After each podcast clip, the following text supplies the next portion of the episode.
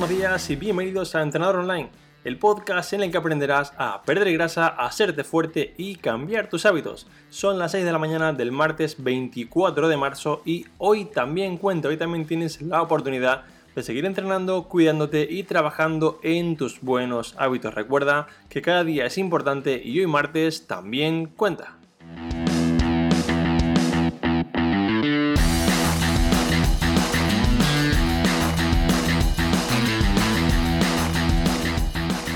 En el capítulo de ayer, esta semana he optado por pausar los episodios previstos para el podcast para ayudaros con temas de mayor relevancia actual como son los relacionados con el coronavirus y la cuarentena. En el capítulo de hoy hablamos con el doctor Antel Puyol, con el que conoceremos la información más real del virus alejada de mitos, bulos o posibles falsas informaciones que no solamente no ayudan, sino que también pues, pueden aumentar el caos generalizado. Además de esto, recuerda que durante toda la semana hablaremos con expertos en psicología, finanzas o incluso felicidad para ayudarte a seguir una situación tan delicada como esta. Ahora sin más, vamos ya con la entrevista.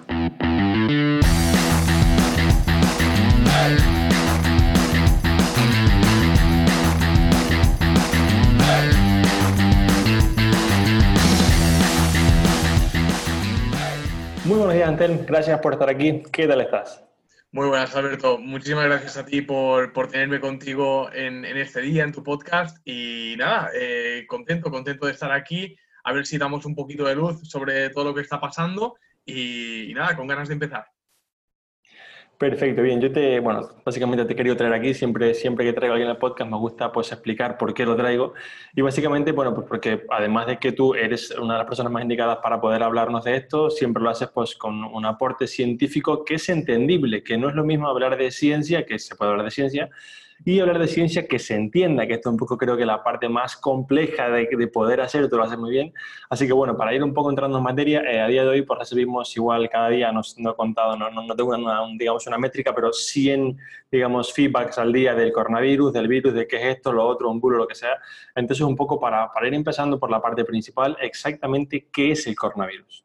Bien, esta es una excelente pregunta, Alberto. Eh, gracias. Yo es lo que estoy intentando hacer. Eh, además, ahora con la información científica, como digo, es muy importante tener presente que esto es un virus nuevo y que la información que va saliendo día a día es que es una locura y tienes que mantenerte actualizado y tienes que estar pues pendiente de los artículos que, salen. Yo eh, siempre cuando, cuando me hacen hablar del coronavirus digo que, que, claro, que nosotros vamos por detrás del virus. Es decir, el virus ya está presente y nosotros lo estamos conociendo ahora, o estamos conociendo este tipo de coronavirus ahora.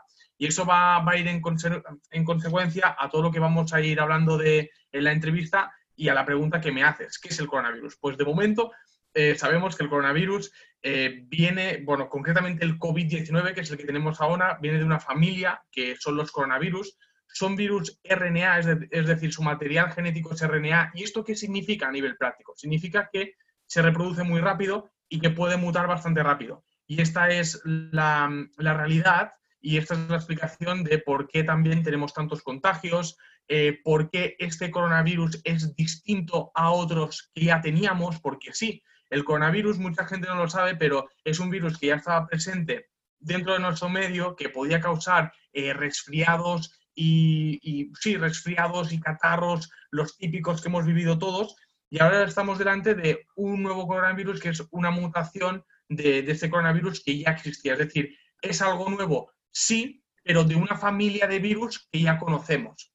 Luego también quiero comentar que es un virus que viene de los animales, es decir, es una zoonosis, ¿vale? Y eso significa que viene de los animales y concretamente eh, se hipotetiza que viene de los murciélagos, ¿sí? Hay bastantes papers que dicen esto y esto quizá lo, ya, ya lo digo ahora, ¿vale? Porque había este bulo, es que yo ya me he levantado por la mañana y abro el móvil y voy a la bandeja de Instagram y veo como cinco o seis bulos y digo, no, o sea, no puedo empezar así y ya tengo mi cabeza en los bulos. Pero el tema es que había el bulo de que se había creado en un laboratorio como arma biológica y demás, ¿vale? La realidad es que en un, en un paper, en un estudio que ha salido muy recientemente en una revista súper prestigiosa y es un estudio que está muy bien hecho a nivel metodológico, eh, se ve claramente que el coronavirus viene de la naturaleza, no lo ha sintetizado nada, nadie, no viene de un laboratorio, no. O sea, y, luego yo publiqué esto en Instagram y la gente me dijo, no, pero es que estas revistas también engañan. Bueno,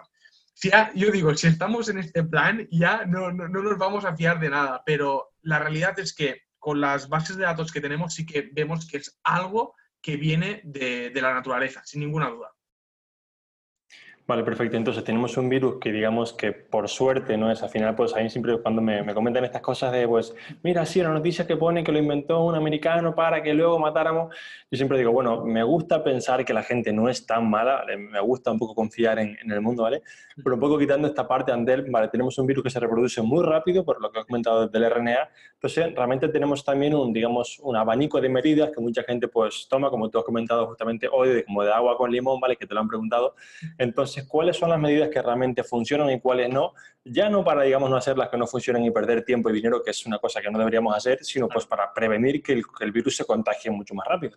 Bien, exacto. La medida número uno y que estamos insistiendo mucho ahora es el tema de quedarte en casa. O sea, esta es la medida número uno. ¿Y por qué funciona lo de quedarse en casa? Pues básicamente porque este virus es muy contagioso. Lo estamos viendo. Y en los estudios, de hecho, eh, se determina que tiene un valor R. El valor R significa que yo teniendo el virus, ¿a cuánta gente puedo contagiar? Pues este valor no es estático, es decir, es algo que cambia dependiendo de la persona, el contexto y en qué, en qué zona estás, pero tiene una R bastante alta, ¿vale? Para ser un, un virus que, tenemos aquí entre nosotros tiene una R bastante alta y esto significa que es muy fácil contagiarlo. ¿Cuál es la medida de no contagiarlo? Pues evitar el contacto a toda costa con las personas. Esta es la clave. Y de esta forma, evitando el contagio, conseguimos dos cosas. La primera es controlar la infección, porque con otras infecciones que tenemos, pues tenemos vacunas, tenemos tratamientos de forma directa y en este caso no. ¿Tenemos tratamientos sintomáticos? Sí, pero no tenemos un tratamiento que, eh, que se cargue el virus, ¿vale? Por tanto, quedándote en casa y previniendo que se contagie, estás haciendo esto. Y también estás haciendo otra cosa, y es lo, conocido como aplanar la curva, que se ha hablado muchísimo. Es decir, nuestro sistema sanitario tiene una capacidad para atender a pacientes, ¿vale? El tema es, el sistema sanitario quiere atender a todo el mundo. El problema es cuando tú tienes más gente de la que tú puedes soportar. Es decir, tienes una cantidad limitada de, personal sanitario, una cantidad limitada de recursos y aunque tu intención sea tratarlos a todos, si tienes una cantidad desorbitada, no puedes llegar. El aplanar la curva es que en lugar de ser un pico abrupto, pues que las infecciones sean más sostenidas, ¿vale? Y así el sistema sanitario puede absorber a todos los pacientes. Y estas son las dos claves de por qué debes quedarte en casa, por estas dos razones. Y es y es, o sea, es lo máximo que podemos hacer y está en nuestras manos hacerlo. Es muy fácil, ¿vale? Es muy fácil, así que hay que hacerlo. Y luego, de más medidas, es muy importante el tema del lavado de manos, ¿vale? Si, por ejemplo, salimos a hacer la compra, que obviamente hay que comer y demás, pues sabes hacer la compra, es muy importante que te laves las manos, eh, intentar también mantener la distancia entre personas, si tienes síntomas, ponerte una mascarilla, si toses, tos en el codo, cositas así. Esto es, eh, esto es vital, esto es, o sea, fundamental. La gente se lo, como, como es barato, y yo lo digo, como es barato y no hay ningún gurú que te lo haga sexy, ¿vale? No vende, no vende, pero es que es lo que funciona, ¿sí? Y hablando ya de más cosas que funcionan, es muy importante ahora eh, cuidarse. ¿Y en qué me refiero a cuidarse? Pues bueno, lo que, lo que también estás promoviendo eh, tú a través de tus redes, que me parece fundamental, entrenar en casa, ¿vale? Moverse en casa, comer bien y descansar, intentar evitar el estrés y todo eso, porque esto va a fortalecer el sistema inmune. Esto no te protege de forma específica contra el coronavirus, pero hace que tu sistema inmune esté más preparado para cualquier agresión, ¿vale? Y esto es fundamental, fundamental. Y también por eso es tan importante el tema ahora. Hay mucho miedo, hay mucho, mucho estrés y por eso es súper importante el tema de controlar los bulos y de controlar la información que recibes. Porque yo lo veo mucho, yo que trato con personas, veo muchísimo miedo, veo muchísimos, eh, pues ya coqueteando con el trastorno de ansiedad generalizada, con las depresiones, y, es, y ahora es muy importante ser fuertes mentalmente y ser fuertes anímicamente porque tenemos suficiente con la realidad. No hace falta añadir más mierda. Es que yo siempre lo digo así, y soy muy claro con eso. Así que, bueno, espero haber contestado a toda la pregunta y, y nada, eso. Sí, perfecto. Has hecho una muy buena aclaración y es con la parte de que, digamos, lo de la mascarilla y toser en el codo y lavarse las manos, como no es sexy, como no le vende un curo, no se hace. Y de hecho yo, yo he visto bastante ya, bueno, comentarios y cosas así de personas criticando, a, digamos, al compañero que está en el supermercado con la mascarilla, como diciendo, mira este que se piensa con una mascarilla en el supermercado como si se fuese a, a, la guerra, ¿sabes? dices, pero no te das cuenta que el error lo estás cometiendo tú, que esto es lo que deberíamos hacer para que todo funcione. Pero bueno, al final, pues... Mm, este, este, es un muy buen punto, Alberto, y quiero clarificarlo porque, claro, eh, nosotros hemos vivido en pocas semanas una evolución de, la enfermedad y hemos pasado de tener que España era una zona de bajo contagio y realmente una persona sana no tenía ningún sentido ir con una mascarilla, pero es que ahora la situación ha cambiado y estamos en una zona de alta tasa de contagios. Aquí sí que ya tiene más sentido llevar una mascarilla. Pero ¿qué pasa? Que esto la gente no lo entiende. O sea, esto la gente no lo entiende. Y no entiende que en cuestión de semanas hemos tenido que actualizarnos de la hostia. Porque estamos ante dos cosas. Un reto, un desafío nuevo y que por tanto la información que teníamos era, era limitada y hemos ido aprendiendo mientras caminábamos. Y así como yo antes era el primero que decía, oye, en España es una zona de baja tasa de contagios, no uséis todos mascarillas porque nos las terminamos y la gente que realmente lo necesita no la va a tener. Ahora la situación ha cambiado y digo, me tengo que actualizar mi recomendación. Y como estamos en una alta tasa de contagio, si tienes una mascarilla, pues hombre, pues ahora úsala, ¿vale? Eh, este, eh, pero claro, la gente lo ve todo como o blanco o negro, ¿vale? Y la cuestión no es, antes estaba en en lo en lo equivocado y ahora estoy en lo cierto. La cuestión es, la situación ha cambiado y mi recomendación tiene que ir acorde con el contexto en el cual estoy dando la recomendación. Y esto hay gente que aún no, ¿sabes? Que lo ve todo como, como un partido de fútbol, o Madrid o Barça, o, negro o blanco. Y la cuestión es que la, la realidad cambia y la situación ha cambiado. Así que sí. Sí, sí, bueno, esto, tú y yo que estamos en el sector un poco del entrenamiento y nutrición sabemos que, que es, digamos, lo que pasa, que es, es, el día a día, ¿no? Es, es lo que nos encontramos siempre.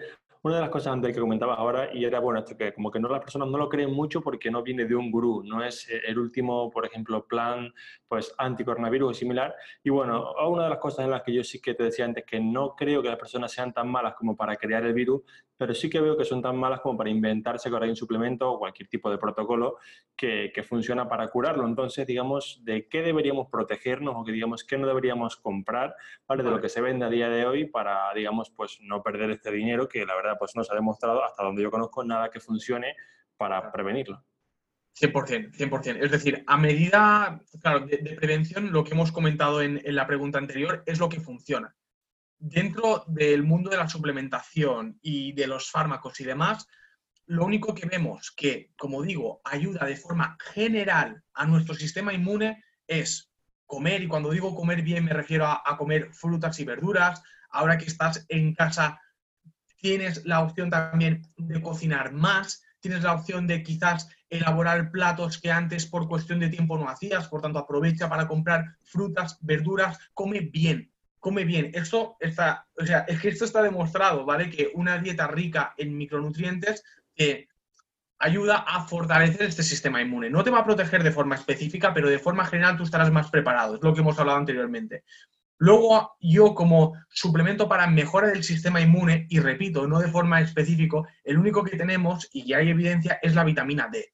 Ahí sería el único suplemento de decir, bueno, quizás debería considerarlo. Si además estoy encerrado, estoy en una zona donde no puedo tomar el sol, tal, pues quizás sí que vale la pena. Luego, a partir de ahí, todo lo demás no vale una mierda. O sea, así de claro. Yo he leído eh, por ejemplo, ah, estaba mucho, de moda ahora el NAC, la N-acetilcisteína.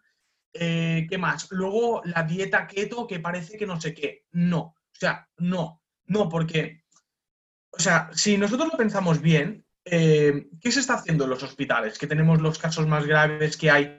nadie te va a dar NAC, nadie te va a dar dieta keto, es que no te lo va a prescribir nada. O sea, la gente se moriría. Es que, es que me parece increíble. Y toda esta gente que, promueve eh, suplementos mágicos para la mejora del sistema inmune es porque realmente no está tratando con pacientes de verdad y no está tratando con casos de verdad, porque si no, vería que lo que está haciendo es una, es una barbaridad. Así es, así es el tema. Y aprovechar esta situación para atacar al miedo de la gente y hacer negocio me parece lamentable. O sea, lamentable, de verdad.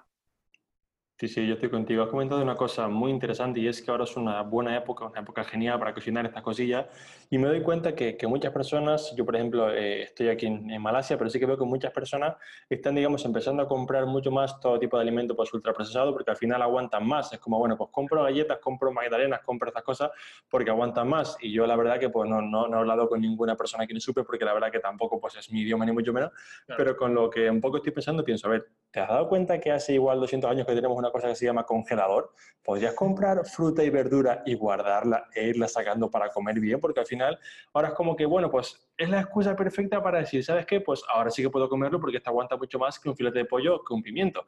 Si está todo bien, pero no uses la excusa primera para comprarlo porque aunque aguanta bien, pues puedes congelar lo otro. Y creo que, pues, como tú bien dices, no es algo específico, pero sí que a nivel general te va a proteger mucho más que cualquier otra cosa. Así que creo que es, que, es ideal. Vale, Vale, una cosilla que, quiero comentar, ¿vale? Digamos que eh, al principio se pensaba que el virus solamente afectaba a personas mayores y es verdad que la mayor tasa de mortalidad está en una población más bien mayor, pero vemos que últimamente sale algún caso esporádico, ¿no? ¿Vale? De casos de personas un poco más jóvenes, incluso sin patología previa, que se ven afectadas. ¿Tenemos a día de hoy cierta, digamos, coherencia científica o, digamos, podríamos hablar de algún tipo de datos que, que nos hagan ver que una población es, digamos, más peligrosa que la otra o similar? Sí, perfecto. Esta es una excelente pregunta y es algo que yo, lo digo, quizás mi discurso tendrá que cambiar a medida que sepamos más información, pero de momento lo que sabemos es que evidentemente las personas mayores con eh, patología previa, eh, hipertensión, diabetes, insuficiencias cardíacas, insuficiencias renales, todo eso tiene más riesgo. Esto no significa que no puedan haber casos en personas jóvenes. Y la realidad es que estos casos existen. Pero yo también ahí quiero decir algo muy importante y es que ¿qué pasa? Que cuando tenemos un caso en una persona joven, se divulga mucho, ¿vale? Es decir, como es una excepción, coges y salen todos los sitios, 30.000 tweets, 30.000 posts, y te da la sensación que realmente son muchos más de los que en realidad son.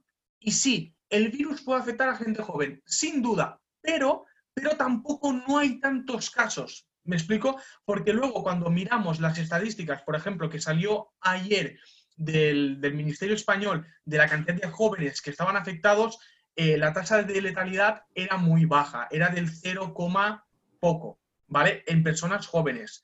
Sí que es verdad, y hay que decirlo, que dos cosas importantes. La primera es que cuanto más casos tienes, más probabilidad tienes de que gente joven se vea afectada, porque es que si tú estás aumentando el número de casos, con más probabilidad tendrás que todas las personas se vean afectadas. Esto clarísimo.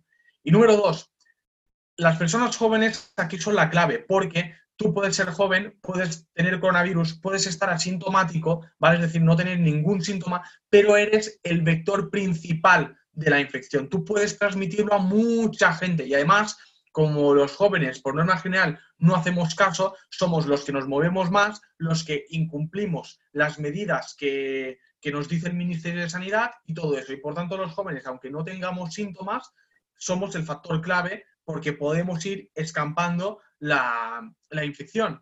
Y hay que tenerlo muy presente. Y como digo, eh, hay casos en personas jóvenes, sí, existen, son graves, sí, pero tampoco hay tantos. La mayoría de personas jóvenes pasan la infección asintomática. Vale, vale, perfecto. al principio de la, entrevista comentabas un poco que ya estamos ante una situación bastante mala como para agravarla con, pues, digamos, problemas como me voy a quedar en mi casa 15 días o qué mal o todas estas cosillas, ¿no? Y que un poco hacen que realmente, pues, al final, creo que todas las personas que estamos un poco intentando tirar del carro y no hundiendo el carro, pensamos igual, pensamos como, vale, hay un problema que nadie esperaba, que nadie pensaba que iba a pasar y digamos, no queremos que el problema, porque nadie lo quiere, vaya peor, pero tenemos que entender que no podemos, no podemos eliminarlo. Lo que podemos hacer es manejarlo. Entonces, digamos que, aunque esto no salga de medicina, ¿qué consejos generales podrías dar un poco para pues, este manejo del estrés, para un poco empezar incluso a, tener un poco un pensamiento optimista de que es verdad que, pues si por ejemplo lo comparamos con la peste negra, es verdad que es un virus potente, pero tenemos mucha más información que hace 300, 500 años para poco a poco reparando. Entonces, ¿qué consejos podrías dar para un poco pues calmar la situación y que las personas no, no entren un poco en esta, en esta situación de crisis que agrave aún más el problema real que es el coronavirus? Me encanta, me encanta esta pregunta, Alberto, y pienso que es que es, perfecta porque parece que no hay ciencia, pero sí que hay ciencia y la realidad es que hay bastantes estudios que dicen que las personas que tienen una actitud optimista respecto a cualquier enfermedad toman mejores decisiones respecto a su salud y tienen una mejor percepción de la salud. Porque, ¿qué pasa? Que, y yo es lo que estoy viviendo ahora, que muchas personas tienen un poco de tos, que puede ser de lo que sea, incluso porque te has atragantado con el agua, ¿vale? Y enseguida piensan que tienen coronavirus. Y, claro, y tú, es decir, el poder de la mente es increíble porque te puedes sugestionar a que tienes algo. ¿Y qué pasa?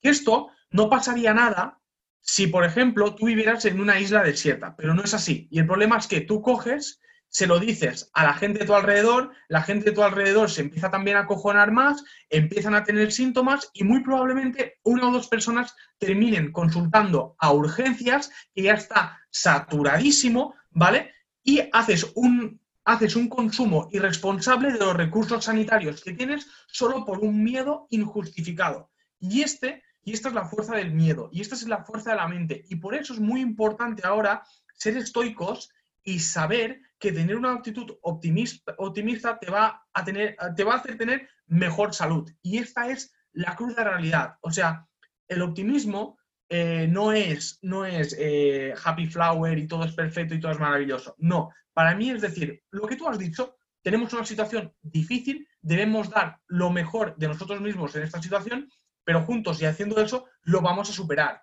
porque vivimos en una era donde tenemos muchísimas herramientas, muchísimos recursos y todo esto va a, va a conducir que poco a poco conseguimos controlar esta situación. Y este es el tema. Y para mí, las claves a nivel psicológico es eso, luego dosificar muchísimo la información que recibes y de quién la recibes.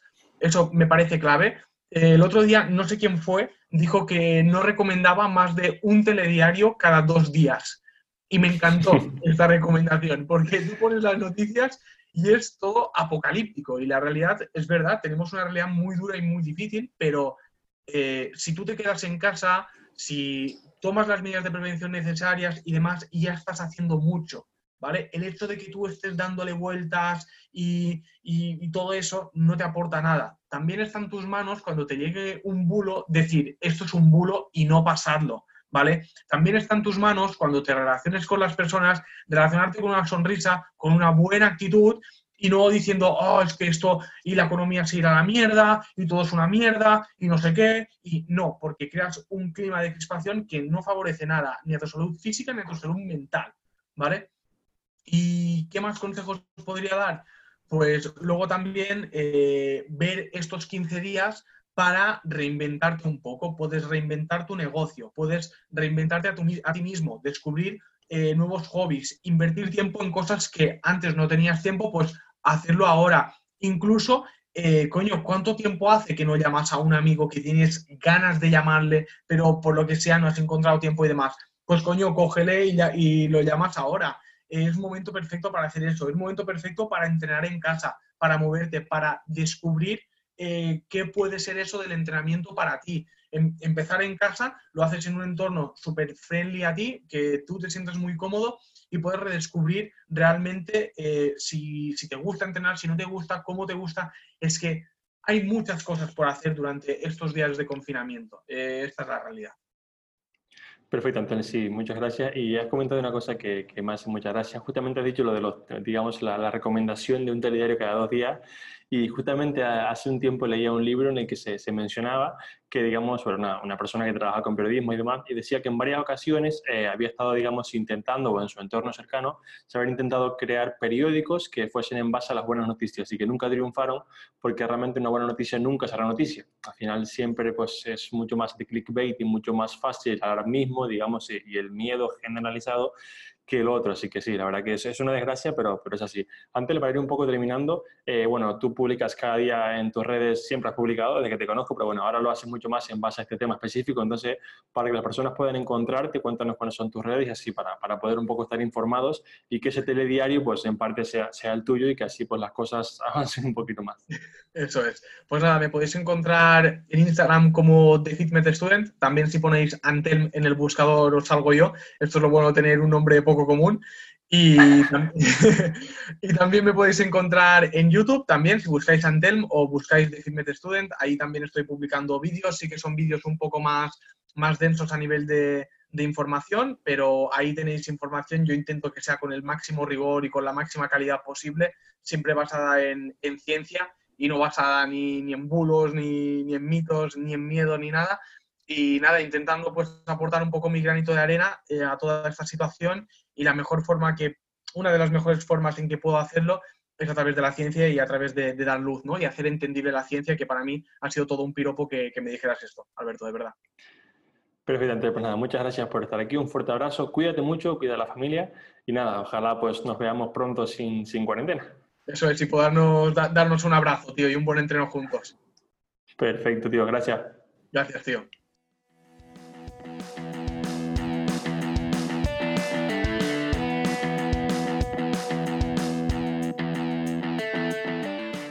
Y hasta aquí este capítulo que espero te ayude a entender mejor esta situación para así poder entre todos conseguir frenar este nivel de contagio tan alto que tenemos y que esto termine lo antes posible. Yo me despido hasta mañana miércoles, como siempre. Muchas gracias por escucharme, por apuntaros en Training Around the World, por cada comentario que me enviáis, ya sea por Instagram, por Facebook, por el correo, y por cada mensaje y valoración de 5 estrellas que me ponéis en iTunes que me ayudan así a seguir creciendo. Ya sabéis que si vosotros yo no estaría aquí. Un fuerte abrazo, recordad por favor cuidaros mucho y nos escuchamos otra vez mañana a las 6 en punto de la mañana.